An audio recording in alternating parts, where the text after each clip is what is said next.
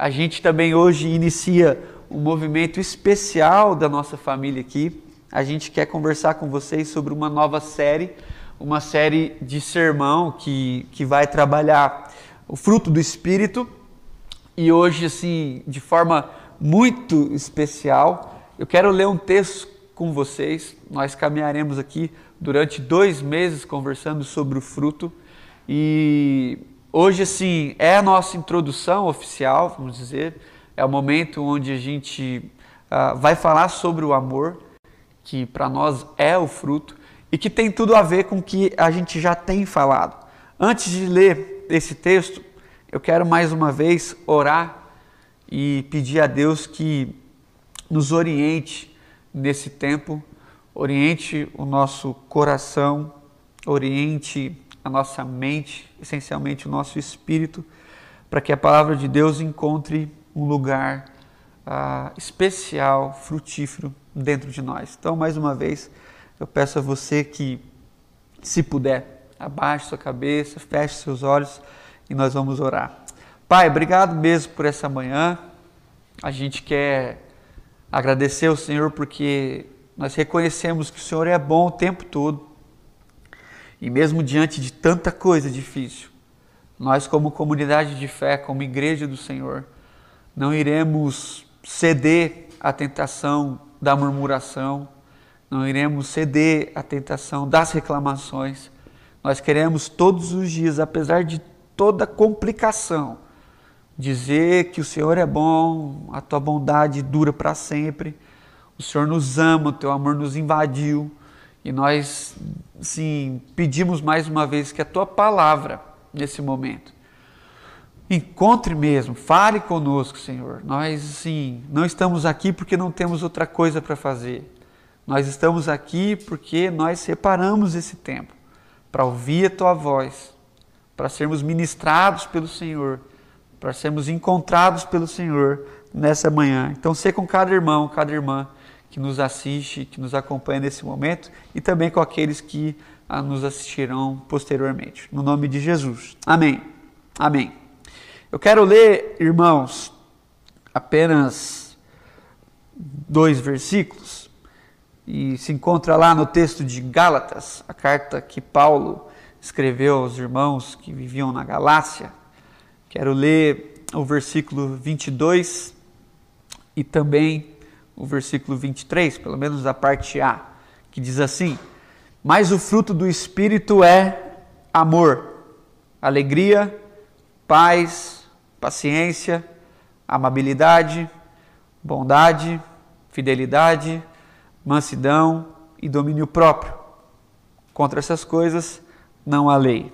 Amém mais uma vez, mas o fruto do Espírito é o amor, alegria, paz, paciência, amabilidade, bondade, fidelidade, mansidão e domínio próprio.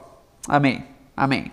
Irmãos, ah, no início da pandemia, no ano passado, nós aqui, como comunidade, oramos muito e pedimos a Deus uma palavra, uma palavra que nos orientasse uma palavra que falasse ao nosso coração. Quando nós iniciamos aí esse movimento pandêmico no Brasil ali, meados no mês de março do ano passado, eu assim, meio que numa crise, junto com outros irmãos, orávamos e pedíamos assim, Senhor, o que, que a gente tem para falar? Né? Primeiro, o que, que o Senhor quer falar ao nosso coração para que a gente possa falar? E uma das manhãs, se eu não me engano, em uma oração, eu ali em casa, pedindo essa palavra, Deus meio que sussurrou ao meu coração, assim, ao meu ouvido, ó, o fruto do Espírito. Eu sempre quis falar sobre o fruto do Espírito, mas nunca tinha feito uma série, nem sequer tinha pregado sobre esse texto, apesar de ser um texto tão conhecido, fruto do Espírito. Eu fiquei pensando, naquele mesmo instante vim aqui no escritório, peguei o que dava, o que eu tinha dos livros que eu podia ler sobre esse tema, liguei para o amigo que trabalhava numa biblioteca pedi para ele separar. Comecei então esse estudo e, e fui lendo, não falei para ninguém na primeira instância, fui lendo, aquilo foi crescendo no nosso coração, compartilhei com um, compartilhei com o outro, falei com a Flávia e a gente decidiu, falei com o conselho, a gente decidiu que faria uma série para trabalhar aqui. Dessa série surgiu um grande projeto que foi muito maior do que eu pensava. Que dali uma música, agora o projeto com as crianças sendo escrito também pela DOCA para as nossas crianças, uh, um livro partilhado com muitas pessoas, que alcançou muitas pessoas. E hoje, agora, né, a gente inicia esse projeto. Agora sim, para a DOCA, a gente fala sobre esse fruto do Espírito. A gente fez ano passado algumas lives no Insta falando disso, conversando entre nós e convidando algumas pessoas para falar sobre isso. Mas agora nós queremos gastar, na verdade, investir um tempo aqui nos nossos domingos, nos próximos dois meses, falando sobre isso. Bom, nós percebemos que nesse movimento ah, de, de pandemia, muitos de nós estamos sendo profundamente afetados.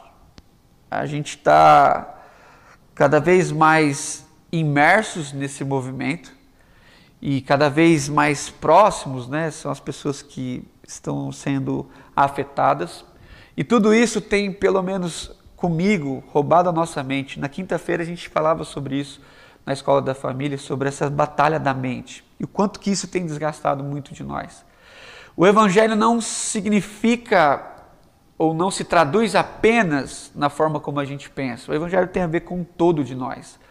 Mas muito do que a gente pensa traduz o Evangelho, traduz a forma como a gente tem que viver. E é interessante que Paulo mesmo fala sobre esse pensamento, Jesus fala sobre o pensamento, e nós, como seres humanos, se a gente não perceber e criar um ponto de reflexão, a gente é levado por qualquer natureza de pensamento. Então é importante, de alguma forma intencional, a gente parar e reservar um tempo exclusivamente para pensar sobre esse momento.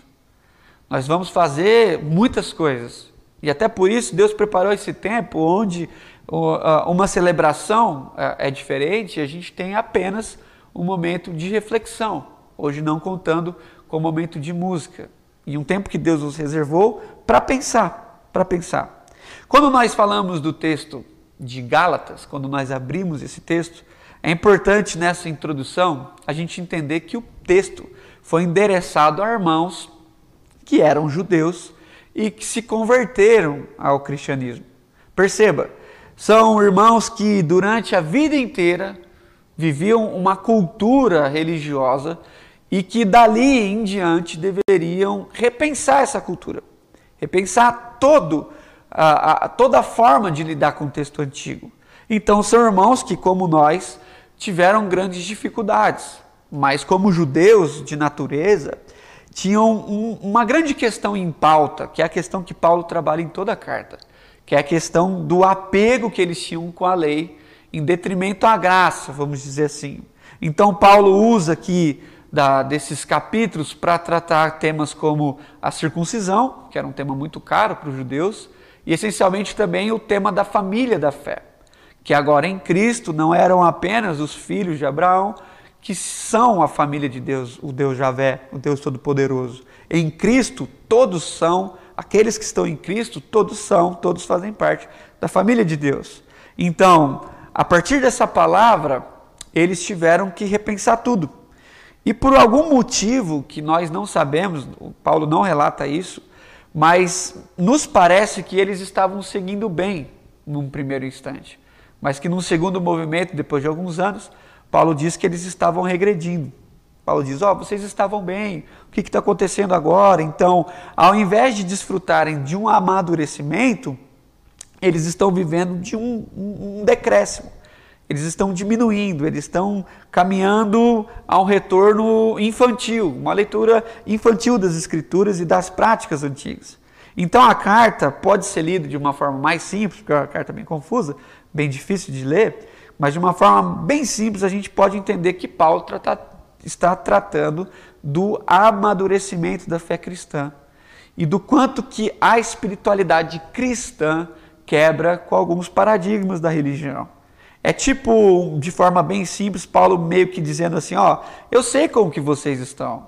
Eu sei a forma como vocês viveram até aqui.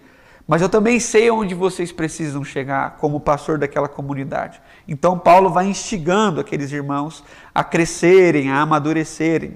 E quando a gente pensa em nós, não é diferente. A gente sabe que é, todos temos dificuldades, tomo, todos somos infantis em algumas áreas, crescemos de um lado, não crescemos do outro, ah, infantilizamos áreas que a gente estava crescendo, então não é muito diferente. Aqui você consegue perceber que Paulo trata uma espiritualidade de movimento, uma vida em movimento. Você lê anteriormente, no mesmo capítulo 5, que Paulo traz duas expressões que revelam que a fé cristã e esse amadurecimento, ele não acontece de uma hora para outra. Não é porque eu me converti, eu recebi o Espírito, o Espírito Santo, que eu me torno, naquele momento, uma nova criatura, como o próprio Paulo descreve em outra carta. Paulo diz aqui duas expressões que eu quero te chamar a atenção. A primeira, andai no Espírito. E a segunda, sejam guiados pelo Espírito. Percebam, são movimentos que traduzem um processo. São movimentos que traduzem movimento. São movimentos que falam a respeito do início da nossa fé cristã, da forma como nós fomos conquistados mas essencialmente a forma como nós temos vivido. Tenta entender o que eu estou aqui colocando. A vida cristã pode ser traduzida num processo mais ou menos assim. Numa primeira instância, nós somos salvos pela graça. E essa é a graça que, que, que definiu tudo que a gente faz. É, é o que mudou o curso da nossa vida. Então, Deus veio e nos visitou com seu Espírito e nos trouxe salvação. Ok, fato concreto. Em relação a essa ação de Deus, nós não temos participação nenhuma, nem eu nem você. Ninguém fez nada para ser salvo, porque se fizesse já não fazia parte da graça.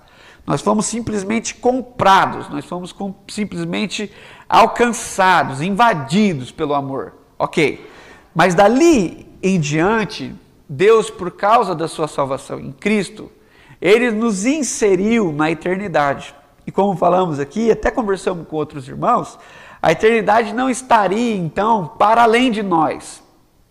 A eternidade não pode ser vista como alguma coisa que começa quando outra termina. A eternidade não pode ser vista como um movimento que eu vou desfrutar a partir da minha morte, porque aí já não é da eternidade que nós estamos falando. A eternidade então começa no exato momento onde Cristo se revelou a nós. Naquele instante, nós fomos inseridos na eternidade e começamos a viver um, um, um grande constrangimento entre o temporal e o eterno, entre a obra da carne e o fruto do espírito, e somos inseridos num movimento de grande contraste. Grande contraste. Então, não é simples falar sobre isso, não é simples pensar sobre isso. Então, a eternidade se diz respeito as coisas que são, enquanto que muitas vezes a gente fala sobre ela como coisas que foram e outras vezes como coisas que serão. A eternidade é de Deus, a eternidade é. Mas nessa hora em que o Espírito vem morar em nós, é que começa essa grande confusão, entre aspas, onde nós que sabemos de onde viemos, sabemos da debilidade da nossa mente, do nosso corpo, Sabemos que não somos eternos por natureza.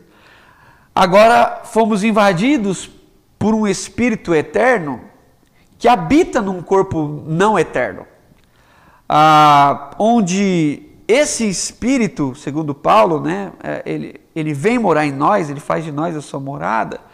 Esse espírito começa a trabalhar na nossa mente coisas que durante toda a nossa vida não foram trabalhadas.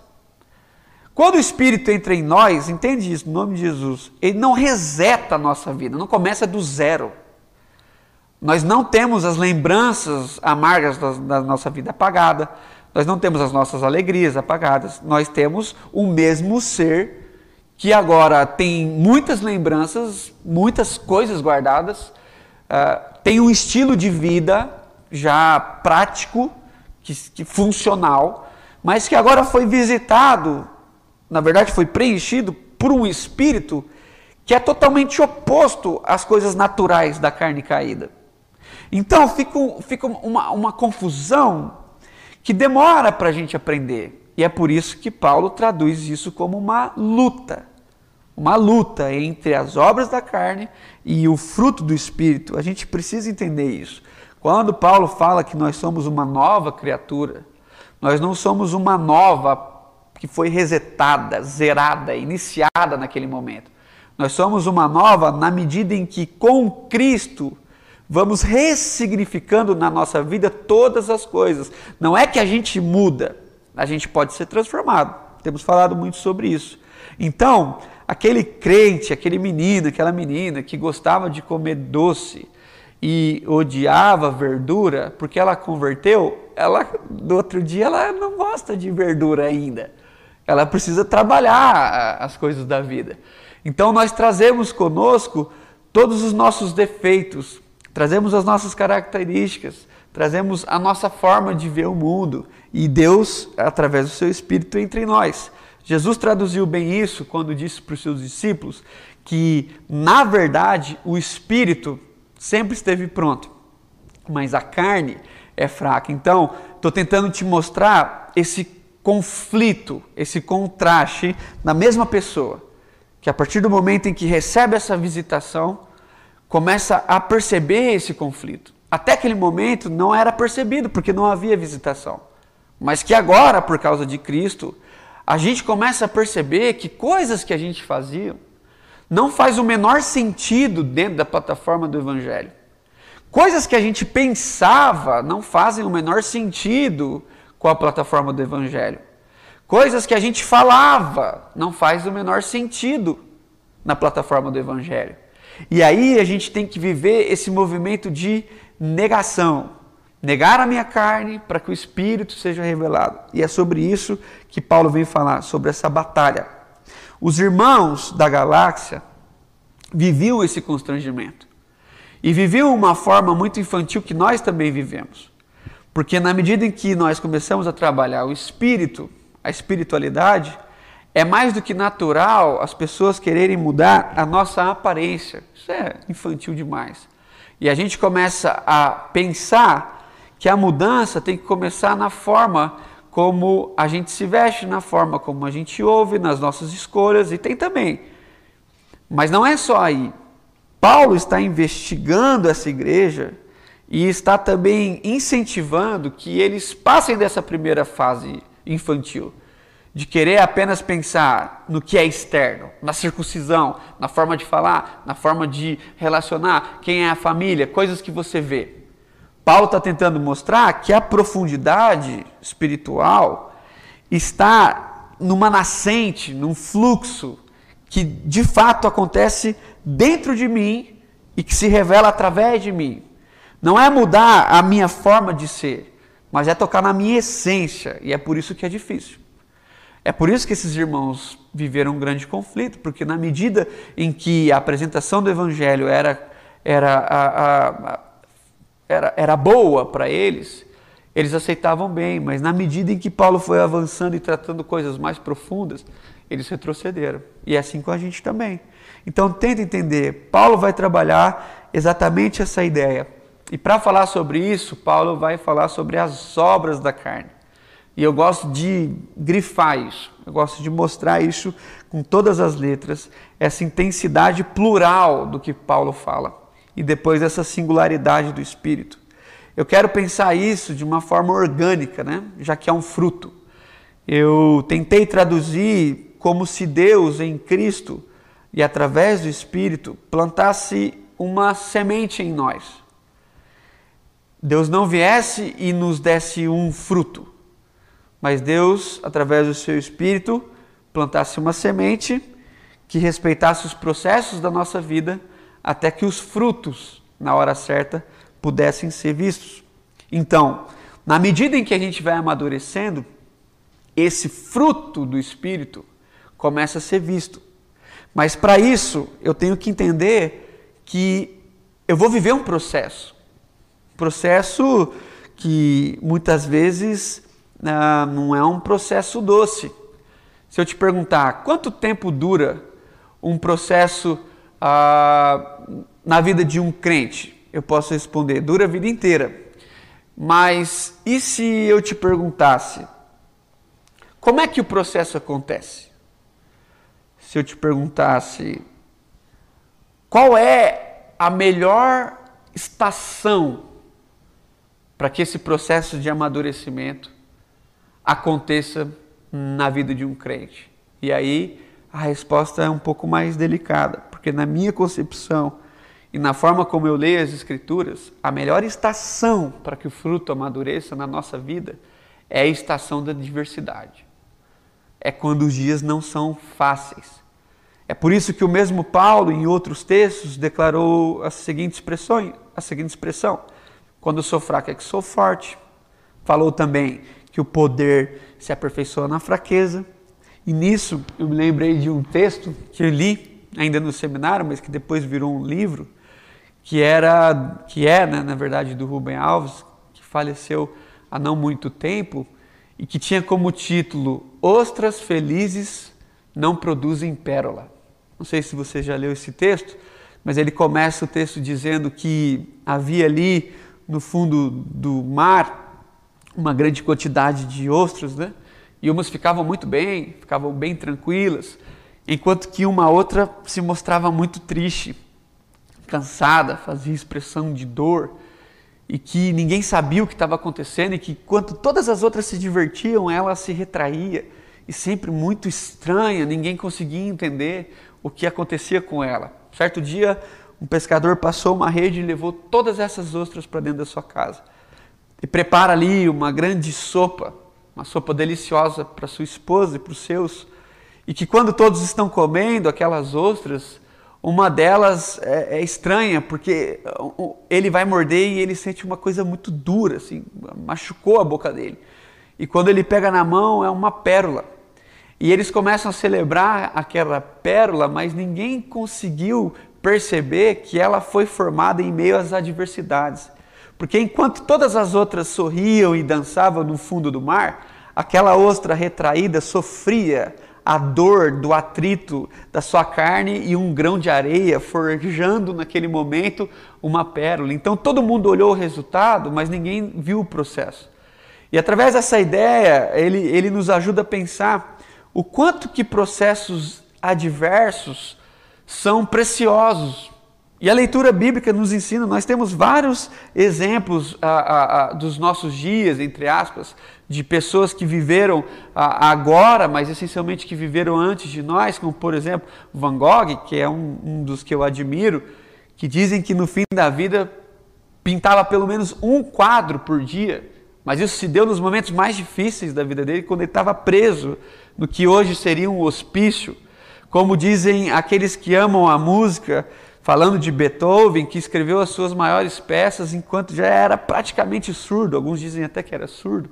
Então, é assim que a gente gosta de pensar, ou na verdade que a gente precisa de pensar, que nos momentos adversos, o ser humano consegue se desenvolver de uma forma preciosa.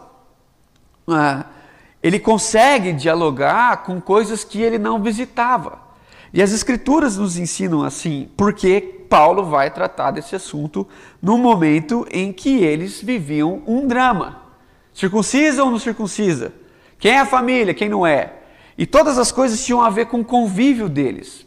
Então a gente vai amadurecendo no texto e a gente vai vendo esse drama criando corpo. No meio da semana, se você puder, leia o texto de Gálatas. O conflito vai se estendendo, vai piorando, vai ficando mais agudo. E no seu ápice, Paulo então trata das obras da carne e do fruto do Espírito. E nós temos falado aqui, toda vez que nós lemos um texto bíblico, nós temos que fazer algumas opções, ou na verdade uma opção, que a gente vai chamar hoje de uma opção hermenêutica. O texto bíblico é um texto de interpretação, como todo outro texto. E para fazer interpretações do texto, você tem que fazer escolhas. E quando nós, no ano passado e durante todo esse tempo, lemos esse texto, nós entendemos de Deus que apesar de ter tido sido ensinado sobre os frutos do Espírito, os frutos do Espírito, os frutos do Espírito, nós entendemos que não há os frutos. Nós, na verdade, defendemos que só há um fruto e que para nós o fruto do Espírito é o amor e que o amor revela todas as suas faces. E se você perguntar assim, não, Dani, mas tem, tem, tem várias coisas escritas aí. Não. A primeira, o primeiro motivo pelo qual eu defendo a ideia de que o fruto é único e é o amor é justamente por esse contraste de plural e singular que Paulo vem tratando no texto. Então ele vem falando das obras que fluem da carne e ele muda esse, esse, esse, esse enredo e ele começa a falar do fruto do Espírito. Então, olha que interessante, e isso acontece também no grego, não é só no português. Vem plural e de repente se torna singular. Segundo motivo, eu defendo essa ideia, é pelo contexto do texto. Se você ler comigo os versos 13, 14 e depois o verso 26, talvez você entenda essa, uh, essa questão. Paulo diz assim, versículo 13: Irmãos, vocês foram chamados para a liberdade, mas não usem a liberdade para dar ocasião à carne, ao contrário, sirvam uns aos outros em amor. Toda a lei se resume num só mandamento: amai o seu próximo como a si mesmo. Depois ele vai para o versículo 26 e diz o seguinte: Não sejam presunçosos, provocando uns aos outros e tendo inveja uns aos outros, uns dos outros. Então, o que vem antes do texto está pautado no amor, e o que vem depois do texto está pautado no não amor, na inveja, na presunção. Então eu, gosto de pensar isso. Terceiro motivo, porque Deus é amor. E se Deus, em seu espírito, veio morar em nós, o que deve frutificar de nós é o que ele é. Ele é amor. Quarto motivo, porque Jesus nos ensinou, na verdade, desde o Antigo Testamento nós lemos, que há um grande mandamento e que pode ser traduzido em amar, em amor. Então, o grande mandamento é que nós amemos a Deus com todo o nosso entendimento, nossas forças, nossa alma e amem e amar os nossos irmãos, o nosso próximo como a nós mesmos. Então, toda a lei pode ser resumida através do amor, que foi essa pergunta que fizeram para Jesus e que Jesus fez também. E que Jesus coloca a ideia de que a vida eterna é manifestada na prática do amor. Quando Jesus conversa com o intérprete da lei, ele diz acerca da lei, Jesus responde para ele dizendo: ah, então tá, faz isso e viverá. Jesus não estava dizendo que quem praticar o amor vai desfrutar da eternidade pelos seus méritos. Mas Jesus está dizendo que aqueles que foram alcançados pela graça vivem mediante o amor, têm o seu óculos da vida uh, modificado. E agora, porque foram invadidos pelo Espírito de Deus, que é amor, conseguem amar. No entanto, todas essas expressões que aparecem posterior ao amor, na nossa visão e que a gente trabalha a partir daqui, é um reflexo, uma forma de ver o amor. É como se fosse um fruto que as crianças até vão ganhar, né? Um, um, uma tangerina que tem gomos. E você pegasse aquela tangerina e você não falasse assim, esse é o fruto do amor. E aí você abrisse ela, pegasse um gominho e falasse, esse é o amor, esse é o tal, esse é o tal, esse é o tal. Não. Para nós o fruto se chama amor e todos os gominhos têm um nome. E fica fácil de ler assim, como por exemplo, se eu fosse falar da alegria, é muito fácil pensar como que o amor se alegra. É muito interessante pensar que a gente descansa no amor e a gente promove a paz no amor. A gente percebe que a paciência é um amor temperado. A gente percebe que a amabilidade é um amor renovado. A gente percebe que a bondade é uma oferta de amor. Que a fidelidade é um amor constante. Que a mansidão é um amor que cada vez mais nos faz mansos um com o outro. E também a gente percebe que o domínio próprio é o amor que nos ensina a dominar a nossa própria alma, os nossos próprios instintos, em detrimento ao outro. E tudo isso fluindo de uma plataforma relacional. Paulo não tratou isso dentro de outra instância teológica. Paulo tratou do amor justamente quando ele estava tratando de assuntos relacionais na igreja. Aqui, porque uns estavam devorando o outro, e quando você leia lá o Tratado Teológico do Amor, de 1 Coríntios 13, que é título de muitos casamentos e, e de muitas teses a respeito do amor, você percebe que ali também havia uma grande briga entre os irmãos a respeito dos dons, quem era mais espiritual, quem era menos espiritual. E Paulo, para resolver problemas relacionais, ele trata do amor, desse fruto do Espírito. E ele fala assim, gente, ah, o amor ele flui na medida em que o Espírito flui em nós. E o amor é complexo, complexo. O amor é, é, é difícil. Não é a poesia que escrita pelos poetas. O amor não é algo assim tão tão tão tão belo e simples. O amor é difícil. Paulo, em 1 Coríntios 13, fala algo que constrange a gente. Ele diz que eu posso pegar hoje todos os meus bens, tudo, tudo que eu economizei até hoje, ir e entregar de uma vez só para os pobres e fazer isso fora do amor. Paulo diz que eu posso me ofertar como alguém que vai ser queimado por aparente amor e ser feito fora do amor. Então, embora a gente trate o amor como questões de algo que alguém faz para o outro alguém, as nossas ações mais belas podem ser feitas fora do amor.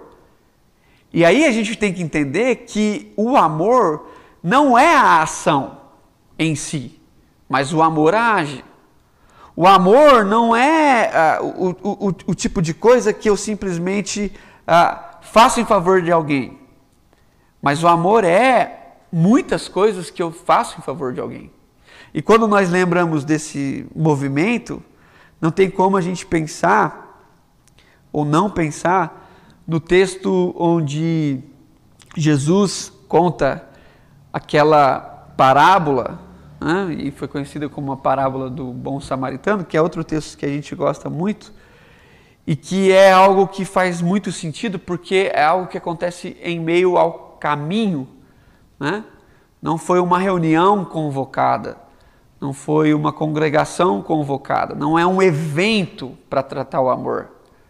Aquela aquela situação simplesmente ocorreu na medida em que um irmão descia pelo caminho. Eu quero falar sobre isso caminhando para o fim. Tenta entender. O texto diz que um homem foi roubado e violentado por outros homens e foi colocado à beira do caminho e provavelmente estava à beira da morte. Jesus coloca uma cena bem é, normal para aqueles dias. O sacerdote vinha do caminho e ele vinha ah, do seu ofício sacerdotal, de provavelmente uma semana trabalhando no templo, fazendo o culto, oferecendo e, e prestando serviço. E ele vem pelo caminho e quando ele olha para aquela pessoa, ele, ele passa de largo, nas versões mais antigas, né? Ele passa reto. Depois dele vê um levita, outra pessoa, contratada também, e que vive do ofício da religião do templo, e passa por ali e vê aquele, aquela pessoa e olha para ele e também passa reto. E aí Jesus coloca o improvável para tratar essa espiritualidade, coloca naquela, naquele caminho alguém que não passa por ali, porque ela, aquele era um caminho de judeus, Jerusalém até Jericó, mas Jesus coloca um samaritano passando por ali, e o texto diz que ele desce do seu animal, ele sente compaixão, ele pega aquele homem, coloca no seu animal, leva até uma hospedaria, cuida dele, trata dele, fica com ele lá, sai de lá e promete pagar aquela conta quando ele voltar, se alguma coisa excedesse o dinheiro que ele já tinha deixado. E Jesus conta tudo isso justamente num ambiente onde ele trata dessa pergunta: o que, eu vou fazer para ter a vida eterna? De dois temas que a gente trabalhou hoje: a eternidade e o amor. E para responder isso, Jesus conta uma história que aparentemente é simples. Que na verdade não é que as ações que podem parecer de amor me levam à eternidade, mas aqueles que entenderam a eternidade, enquanto caminham, praticam o amor. E aí Jesus vai dizer que nós, a comunidade de fé, somos essa comunidade do amor, aqueles que devem cuidar uns dos outros, mas essencialmente, antes de agir, devem converter as suas emoções, que é o que eu mais gosto nesse texto nesses últimos anos, que é antes de pegar aquele homem e levar e cuidar, o texto é bem claro dizendo que dizendo que o homem sentiu compaixão. E na medida em que ele se compadeceu, que ele amou, ele serviu. E se você amadurece mais na leitura desse texto, você vai perceber que, na verdade, Jesus não está contando uma história de alguém que não seja ele mesmo. Porque é ele que invadiu a nossa história. É ele que nos visitou enquanto nós estávamos prostrados à beira do caminho.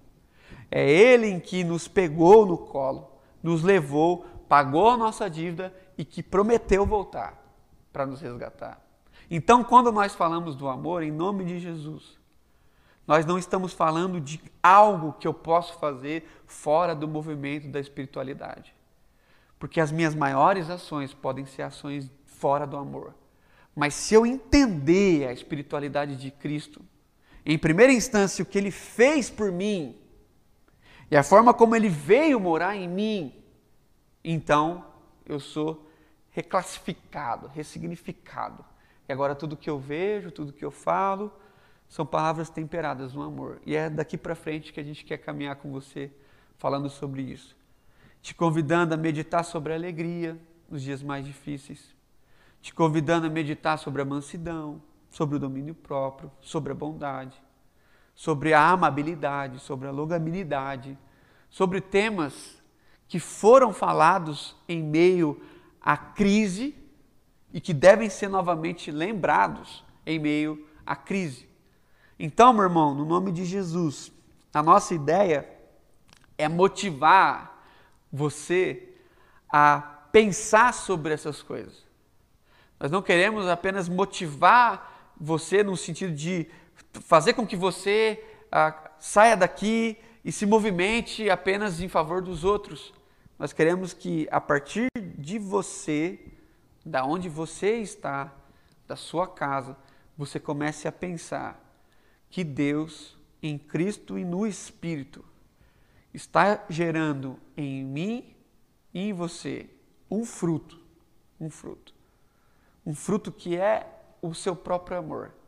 E que na medida em que nós vamos vivendo e vivendo os desafios e as alegrias do nosso dia, esse fruto vai sendo, a, a, a, ele vai aparecendo na medida em que a gente caminha. Então, começa na hora em que Jesus nos encontra e caminha por todos os dias da nossa vida. Um processo que vai durar até o último dia da nossa passagem por aqui. Mas que enquanto a gente estiver por aqui, que a gente seja como filhos de Deus, lembrados como uma comunidade de amor. Por quê? Porque age, porque faz também mas porque também é mansa, mas que porque também sabe se alegrar mesmo nos dias de caos, mas que porque também tem domínio de si, mas porque também é bondosa, mas porque também dá uma segunda chance, é amável, e não simplesmente porque nós classificamos uma forma de amar. Se eu não fizer isso, eu não estou amando. Não, o texto está nos ensinando que o amor é muito maior e que nós devemos viver.